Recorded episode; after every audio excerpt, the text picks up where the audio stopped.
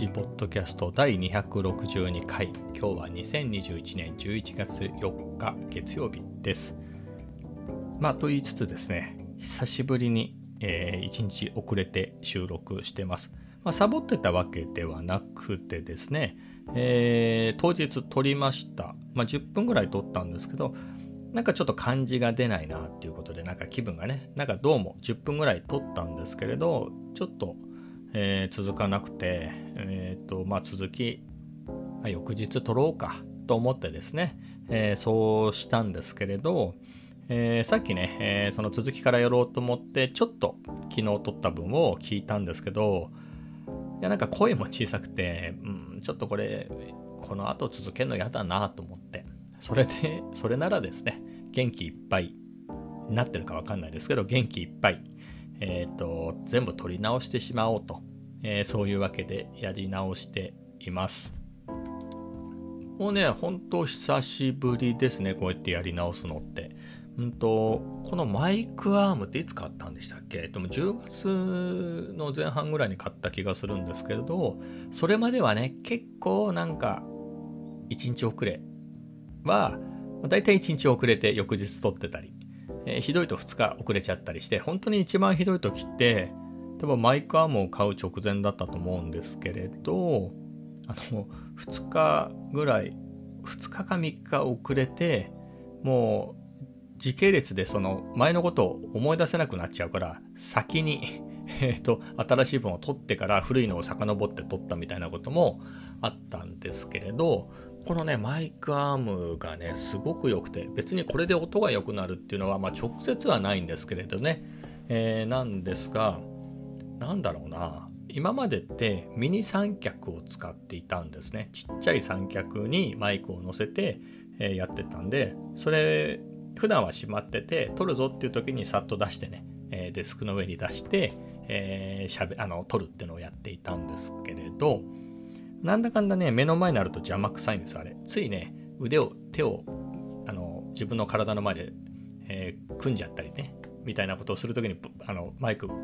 当たっちゃってガソッなんて音がしちゃったりとか、ついついね、そんなので、ちょっとね、えー、机を触っただけで音が入っちゃったりとかね。まあ、そんぐらいいいじゃんといえばいいんですけれど、まあ、そんなんでちょっとテンションが下がってしまったりするんですけれど、まあ、あとはね、出したりしまったりがね、意外とそのワンアクションがめんどくさかったりしたんですけれど、あの、このマイクアームはね、えっ、ー、とね、えー、もう本当に普段からマイクアームなんで、えー、で出てますと。で、僕の場合はね、もうなんだろう、なんつったらいいんだろうな。角度みたいなのはもう固定にしてあるんですね。固定にしてあって、向きだけを、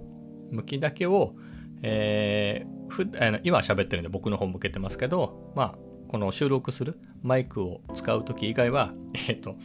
えー、自分の目の前じゃなくてね、えー、まあ、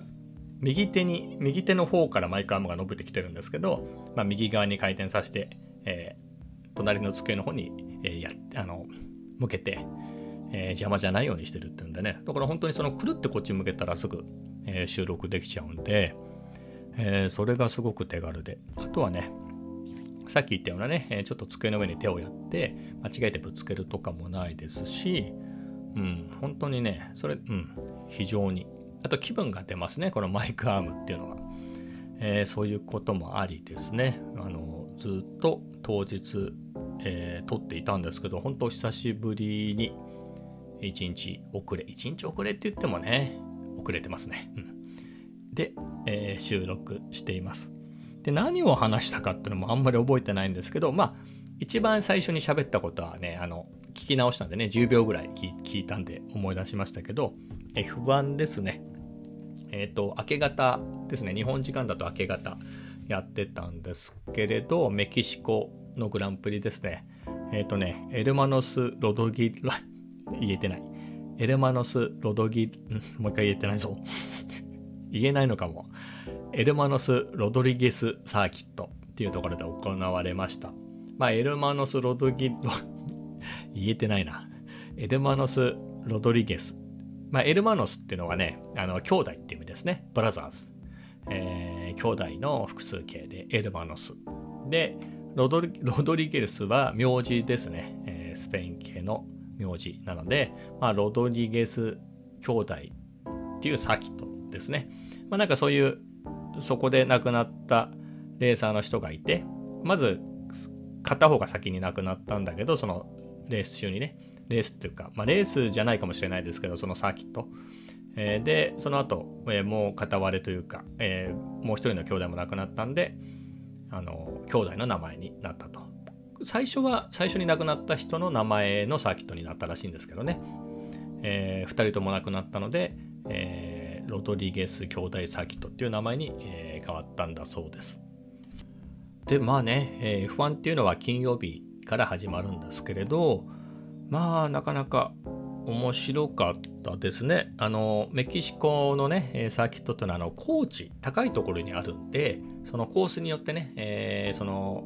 チームっていうか車っていうか得意とか不得意みたいなのがあるんですけれどあの今優勝争いあの年間のねチャンピオンを争ってる2つのチームえっ、ー、とレッドブルホンダっていうチームと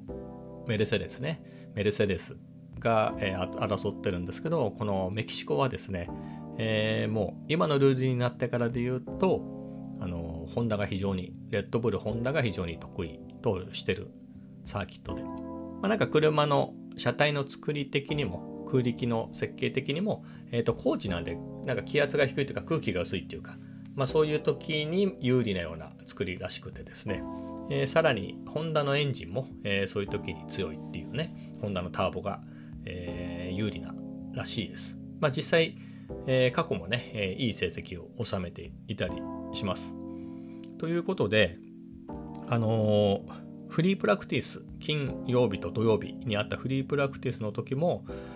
まあ、ホンダの方がね、えー、早くて、あのメルセデスのルイス・ハミルトンが0.5秒遅いと。彼らの方が0.5秒早いんだ、みたいなことをね、言っていて、まあ、ただこの人のそういう弱音はね、戦略なんですよね、大体。うん。で、当てにならないんですね。えー、例えばレース中に、えーと、相手をか乱するためですね、あのあの他のチームも、えー、他のチームの人の無線ってお互い聞けちゃうんで、えーと、例えば、あと視聴者の僕らも聞けるんですけれど、あのもうタイヤが終わってて、もうこれ以上は無理だみたいなことをすごい弱音を吐くんですよ。あの結構早い段階でもうこのタイヤではもうもうタイヤが終わってしまってみたいなことを言うんですよ。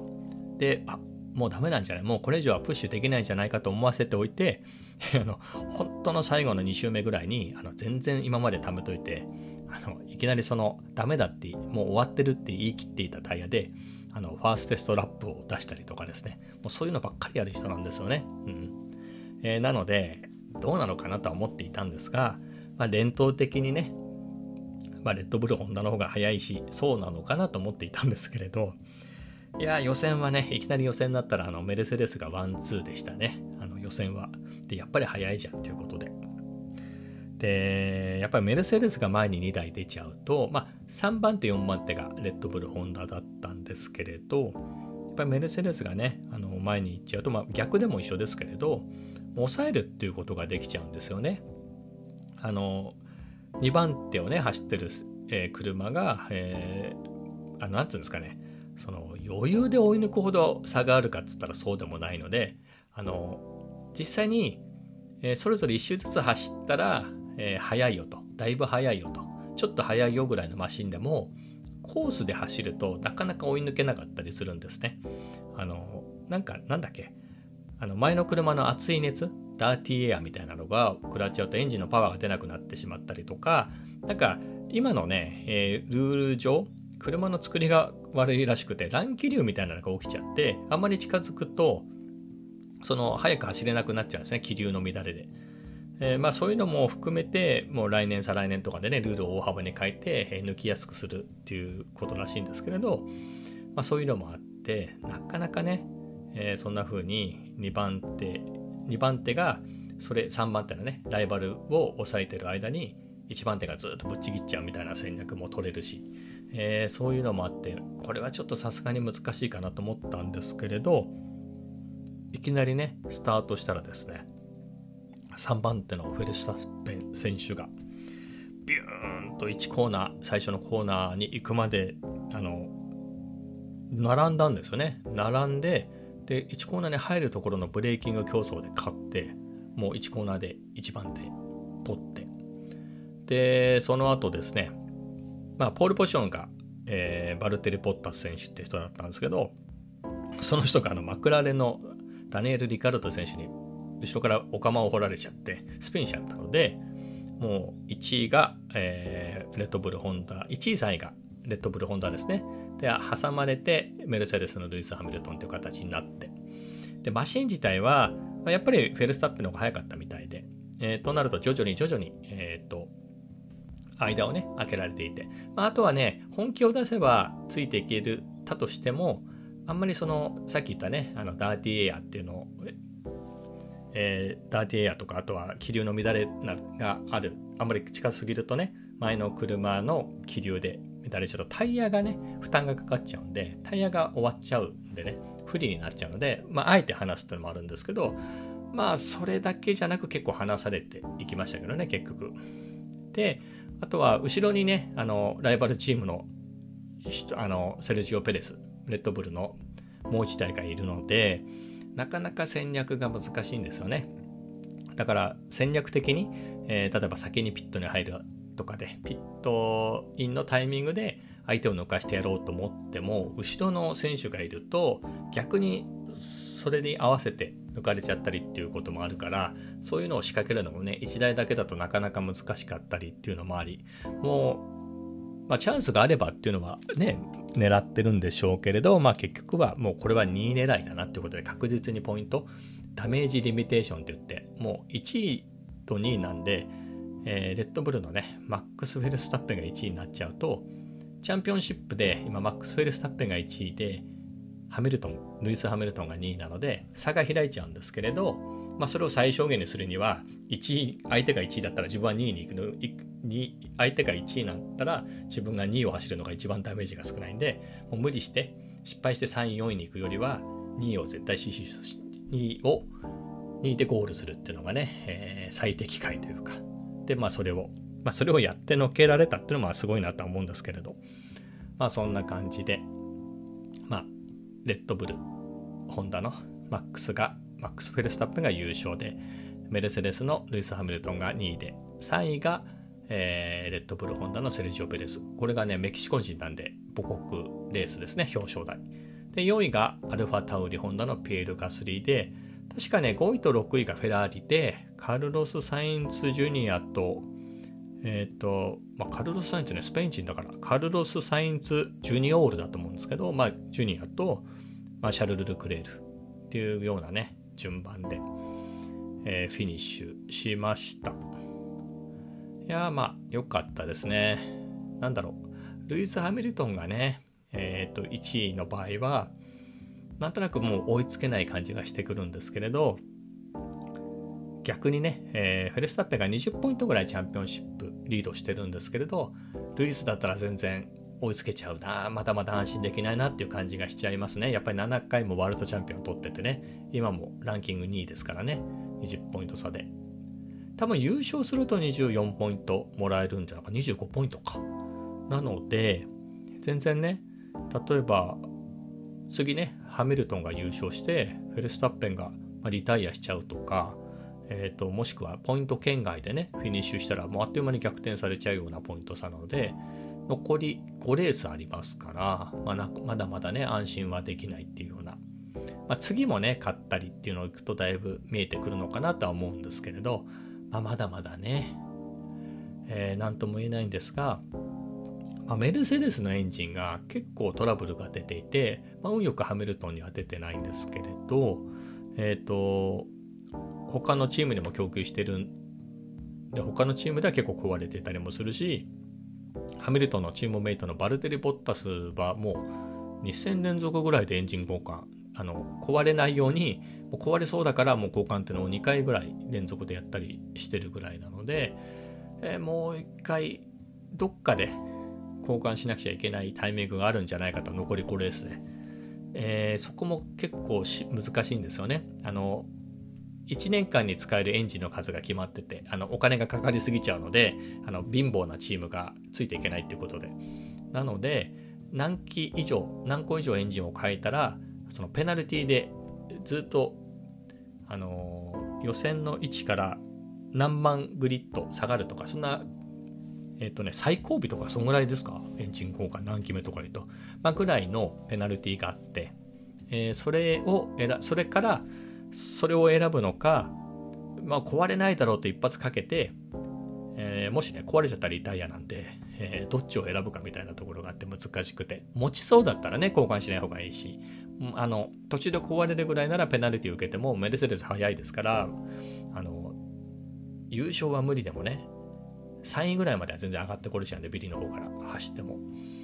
まあなので、えー、そこでどうするのかなみたいなところもね見どころかなと、まあ F1 はこんなところでもうね16分喋ったんでちょっといい感じですね、えー、じゃあ次の話題えー、カフェ散歩ですかね。カフェ散歩はまたサラエボです。で、サラエボ行って、まあ、今今日はね、えーと、動画の編集をしてました。ここ何日かはノートの下書きをね、下書きばっかり溜まっちゃってるんですけれど、えー、書いていたんですが、まあ今日どうせ下書きばっかり増えて、えー、まとまんなそうだなと思ったので動画の編集をやっていました。もう最近はね、MacBook Air を買ってからはね、M1 のすごく快適で、えー、これがあるんで、もう撮ったそばから、えーと、クリップをね、えー、撮った動画を MacBook Air に取り込んで、まあそれで Final Cut Pro 使ってるんですけど、まあそこに入れてって、えー、みたいなことをやってね、えー、いろいろ調整したり、えー、あらへんですけどね、をやってるんですけど、まあそれもやりましたね。で、その段階で、昨日やった段階だったら6分ぐらいあったかな。うん。まあぐらいのね、グリップにはなってます、今のところ。まあ10分ぐらいにして公開するか、まあそれとも、もう無理に長くせずに、まあもともとはね、3分ぐらいで動画や、長くやってましたから、まあ短いままで公開しちゃおうかな、みたいなのは、え、悩みなところではありますけどね。まあ、昨日も言ってましたよね。一昨日も昨日も一昨日も言ってた気がします。うん。もうさっさと公開しようと。もうほんとね、5日ぐらい経っちゃいましたね。4日か5日ぐらい経ってんじゃないですか、前から。早いですよね。最近早いんですよね。まあ1週間は開かないですけれど、ほんと一時ね、えー、2日3日ぐらいでアップしてたんで、まあその時よりはちょっとペースが落ちてきました。なんていうかね、えー、α7C に買い替えてからすごいペースが上がったんですけれど、まあっていうのとあとはまあ結構自撮りをするようになってね、あのトリアレキでの自撮りですね、まあ、オズモアクションを使ったり α7C とあのカタリストブラウズっていうねあの後処理での、えー、手ブレ補正、えー、みたいなのを使えるようになったので、まあ、それで、えー、取り歩きのね、えー、クリップが、えー、使うようになったのでそうするとね1分2分ぐらいっていうのは本当に喋っちゃうので、まあ、これもね30分ぐらい喋りますけど毎日、えー、なのでその中長い尺のね、えー、動画が、まあ、割と簡単に作れてたので、まあ、あとはそういう自撮りで喋るのも面白くて、えー、そういうこともあってペースがかなり速くなっていたんですけれど、まあ、最近ですね、まあ、自分が思うにはですよちょっと出過ぎかなと思って、えー、あんまりそんなに毎回毎回ずっといっぱい1分も2分も喋らなくてもいいだろうとえー、いうふうにも思って、まあ、出たり出なかったりとか、まあ、出るシーンを少なくしたりとかもしてるんですけれど、まあ、それと、まあ、それと他にですねもうちょっと丁寧に編集しようかなとかも思って、まあ、どれぐらい早く、えーと、手間をかけずに速いペースで更新するかっていうのも、えー、興味はあるんですけれどまあそのバランスですよね。バランスでまあそそ本当にねかといって2週間に1本とか1ヶ月に1本っていうのは僕にはちょっとそのペースはまあそこまで細かくやるのは無理だなと思って。でそんなに間が空いちゃうとねクリップも相当溜まっちゃうんでまとめるのも大変なので、まあ、やっぱり週12本がいいのかなとは思ってるんですけどまあその中でもだんだんやっぱりねもう89本今90本目編集してるんですけどやってますからね、えー、だんだんいろんなことがねまあ、エイヤーで上げてたのが、ちょっとここのトランジションの時もうちょっと丁寧にやればよかったなとか、ここでトランジション普通に画面がパッて切り替わるんじゃなくて、えー、例えば車がブーンと通ってったんだからそれに合わせて横にトランジションね画面転換するとかそういう風にした方が良かったんじゃないかとか結構思うようになって。うん、あと音とかもね結構音量っていうかその辺もいろいろ毎回苦労してるんですけれどまた最近気になりだしてそういうのも調整したり、うん、あとね最近色もまたやってきましたね。一時最初の方はそういうのに憧れてシネマチックな感じやってみたいなと思ってやり始めたんですけど、えー、まあ当時使ってたカメラだとちょっと何て言うんですかね画質が荒いっていうか、えーえー、なんつうんですかね、その撮れる映像、クリップのそのレタッチの体制みたいなのが弱くて、えー、あんまりいじれないってことが分かったんでやらなくなって、α7G はそれなりにね、全然いけるんですけれど、僕がやりたいぐらいには十分答えてくれるんですけど、まあ、なんつうんでしょう、MacBook Pro のインテルのやつを使ってたんで、もうあんまりそういうのをやるとね、えー、作業が重いんでっていうのもありなるべく取っ手出しで綺麗に出るようにっていうので、えー、カメラの方で、えー、プリセットをね自分で作って、え、好みの色になるように。かつ、まあ、その時はまあシネマチックなのも好きだけれど、まあ、結構なんだろうカメラの標準のナチュラルなナチュラルって言っていいのか分かんないですけどカメラが標準で出すような色も好きで、まあ、それをもうちょっと自分好みにね、えー、変えて取っ手出しに近く使えるような感じで、まあ、そういう映像でずっとやってきたんですけど、ここ最近。ちょっと最近またね、あの MacBook Air になってね、早くなったので、ちょっとね、その辺、いじってみようかなと思って、まあ、からくれっていうほどではないんですけれど、まあ、そういうことやってたら、まあ、色もね、いい感じになって楽しくなってきたので、あと、自分で言うのもなんですけど、一つ一つの色的にはおしゃれな感じになってきたんでちょっとそれに合うような感じにしていかないとなみたいなことを考えて、えー、まあ、そこでまた悩んだりなんかしてですねまああとまあ登録者もね、えー、おかげさまで208人に増えました。うん。一旦208人にね、先週ぐらいになったんですよ。そこから3人減って205人になっちゃったですけど、またぽつりぽつりぽつりとね戻ってきて208人。もうね、まあ、この話しちゃいますか。本当なんつうんですかね。まあ頑張っていったらいつか1000人いくかなと思うんですけれど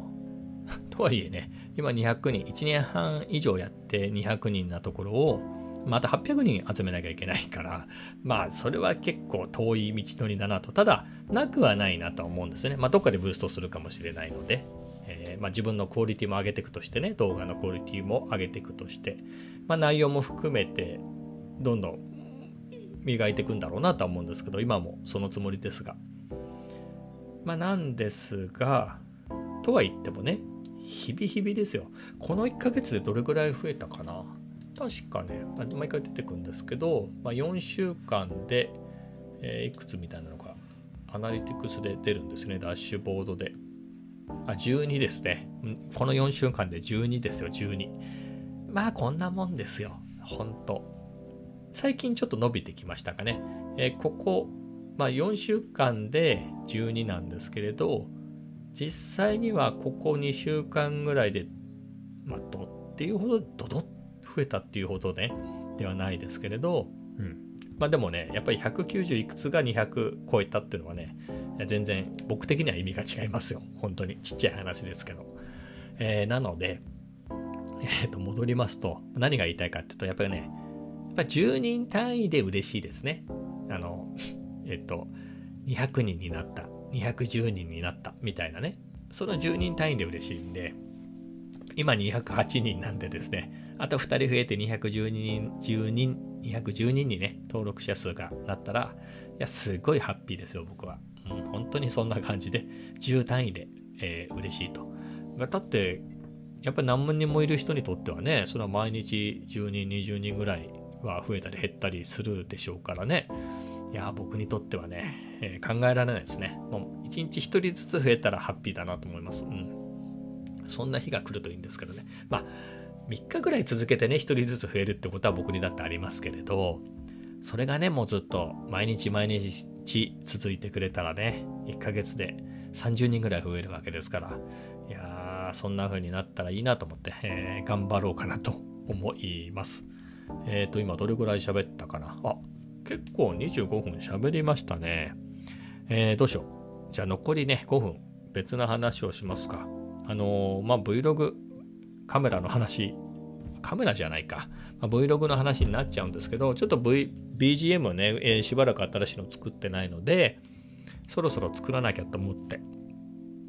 で、まあ、Logic Pro はね、あのまあ音楽を作るソフトがあるんですけれど、まあ、それ自体は使ってるんですよ。えー、このポッドキャストを、これはあの別のアプリで、あの純正のね、ボイスメモのアプリで撮って、それを Logic Pro に持っていって、あの音量とかそういったのを調整したり BGM をつけたりイントロをつけたりっていうのをしてるんですけど、まあ、そういうわけなので毎日触ってはいるんですけれど音楽を作るみたいなのでは触ってなくてでやっぱり動画もねま動画にせよポッドキャストにせよやっぱり毎日触ってるのって少しずつ上達していくじゃないですか。で動画なんてね例えば1年前で言うとやっぱり1年前の見たらねいやだいぶ自分の中ではかなりあれこれいろんなこと分かってきたし、まあ、クオリティも上がってるともう全然段違いだなと自分で思ってます、えー、ぐらいなのでこういうちっちゃいのねちっちゃいさでこのポッドキャストですらやっぱ1ヶ月2ヶ月前、まあ、ましてや始めた頃に比べたら全然ねえー、クオリティ、クオリティは上がってないかな。でも、まあ、いろいろ分かったこともあるし、慣れてきたとかね。えー、って考えると、やっぱその、音楽のね BGM 作りもあの本当毎日のようにねコツコツやってたらもうだいぶ上達したんじゃないの。かっこ自分比みたいなって考えるとやっぱり触っとかなきゃなと。やっぱりなかなか壁を越えられないんですよね。まあ、下手なら下手なりでいいんだけれど、とは思ってるんですけど、その下手なりにも、じゃなかなかできないところがあって、演奏だったら練習すれば下手は下手なりでそういう意味ではあそういうのはやりやすいんですけどああいう BGM そのものを作るってなるとじゃあコード進行どうすんだみたいなのもあってリズムどうするとか、まあ、そこも考えすぎといえば考えすぎなんですけどね。まあうんまあループとか使ってね、えー、お手軽にやるっていうのも、えー、考えた方がいいかなと思って。まあそれもいずれにせよね触ってもうちょっとそのロジックプロと仲良くならないとっていうことで、えー、キーボードとかね、えー、パッドを引っ張り出してつないだんですけど、まあ、そこからまたハマってしまいまして。っていうかね、まあ、あんまり最近やってなかったっていうのもあるんですけど、さらに M1Mac に引っ越したので、なんだろうな、あの僕、 Novation の Launchkey Mini Mark III っていうのを持ってて、ま、これちゃんと結構これもね、Ableton Live っていうのに最適化されてるキーボードなんで、ちょっとロジックでちゃんとあのいろいろなつまみとか、えー、ボタン類を使えるようにするのは一手間二手間あったんですけれどまあそれでも使えるようにはしてたのがなんか M1Mac には対応してないみたいでまだ。それが使えないんですよね。あのキーボードの鍵盤自体は使えるんですけどだったらそれで弾きゃいいんだけどなんかそこのつまみとかねいっぱいついてたりするのにそれが動かないとまたそれが気になるんですよ。それで調べてって、まあ結果、えー、まあ、いつ対応するんだって話なんですけど、全然対応、えー、できてませんって感じで、あの、公式サイトに書いてあってね、いやー、そっか、みたいな。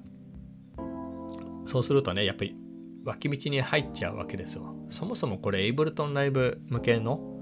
に最適化されてるから、もうちょっと Logic Pro ですんなりこう、つまみとかあの辺が使えるやつないのかとかいろいろ調べたりとかして、うん、まあそんなにキーボード増やしてどうすんだっていうところなんですけど、まあそんな感じでまた BGM を作るところもいかずですね。えー、 Logic Pro は触りましたが、コードの一つも打たずに終わってしまいました。まあ、これに懲り懲りずにですね、まあ一応起動して、ポッドキャスト以外の目的でロジックを触ったので、まあ、これをまた新たな第一歩としてですね、明日も、えー、頑張ってやっていきたいと思います。えー、それではね、いい感じに30分になったので、今日はこの辺で。M1 じゃあちょっと遅いんじゃない？昔のそれこそ何て言うんですか？Core i3 みたいなね。それもしくは M Core M3 みたいな扱い。MacBook の12インチみたいな扱いをされてもいやいやいやそうじゃないでしょみたいなのはちょっと思ったりしています。まあ今日もね30分話したんでこんなところですかね、えー、それではまた明日。